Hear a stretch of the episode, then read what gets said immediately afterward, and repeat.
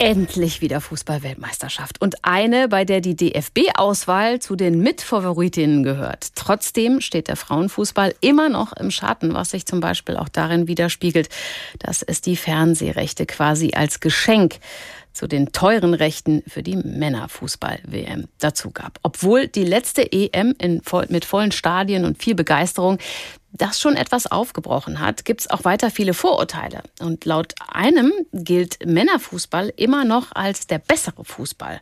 Aber nur, wenn die Zuschauer auch wissen, dass es sich um Männer handelt, die da kicken.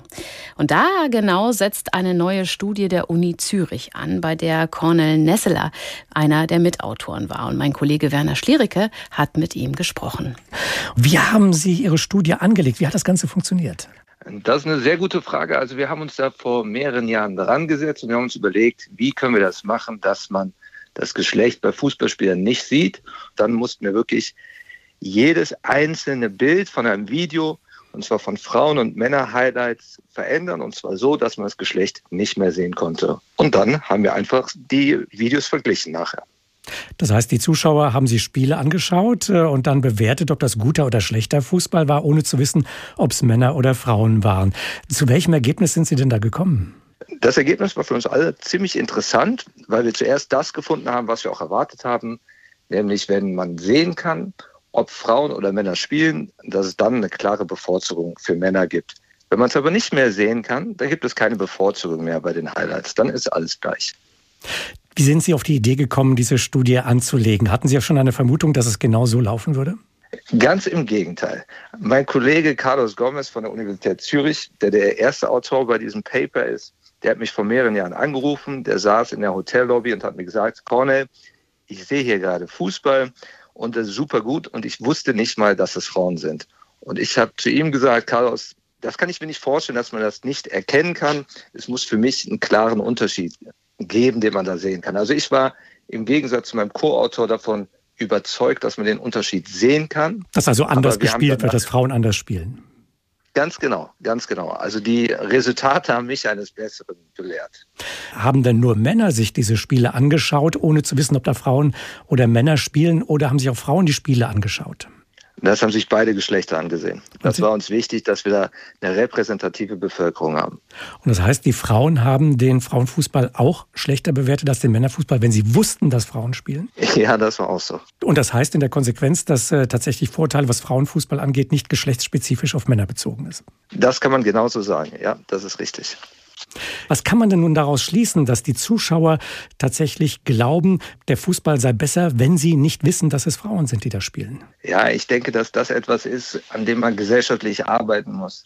Also klar, wir sehen das jetzt für Highlights, aber das ist schon ein ziemlich wichtiges, ich sag mal, Projekt oder ziemlich wichtige Erkenntnis eigentlich, dass es da was ist, was gesellschaftlich vielleicht total unterbewertet wird. Und wir wissen ja, dass im Männerfußball viel mehr finanzielle Unterstützung drinsteckt, auch von den Medien eine viel breitere ähm, Aufnahme der Ergebnisse.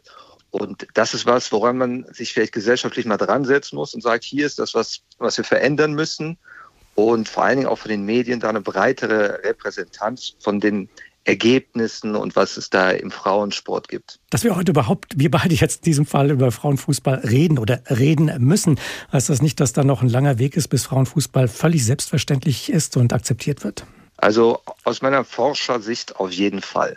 Das kann ich nicht anders sagen. Also die Zahlen, die wir uns ansehen, das ist noch ein sehr weiter Weg. Klar, es hat sich in den letzten Jahren verbessert, vor allen Dingen in den skandinavischen Ländern, aber es ist leider wirklich noch ein weiter Weg. Kann man denn davon tatsächlich ausgehen, äh, wenn Sie sich Ihre Studie anschauen, dass Frauen- und Männerfußball wirklich gleich sind? Denn es gibt ja durchaus auch Unterschiede. Männer haben im Schnitt mehr Muskelmasse, gelten meistens als schneller. Kann man da tatsächlich auch wirklich sagen, Männer- und Frauenfußball sind gleich? Oder müsste man nicht sagen, Frauen- und Männerfußball unterscheiden sich, ohne dass der eine Fußball besser ist oder schlechter? Das ist ein super wichtiger Punkt. Das ist auch ein Punkt, den wir bei uns in der Studie klar ansprechen. Es gibt natürlich physische Ungleichheiten zwischen Frauen und Männern. Und das wollen wir auch gar nicht gleichsetzen. Also wir sagen, klar, gibt es da Unterschiede.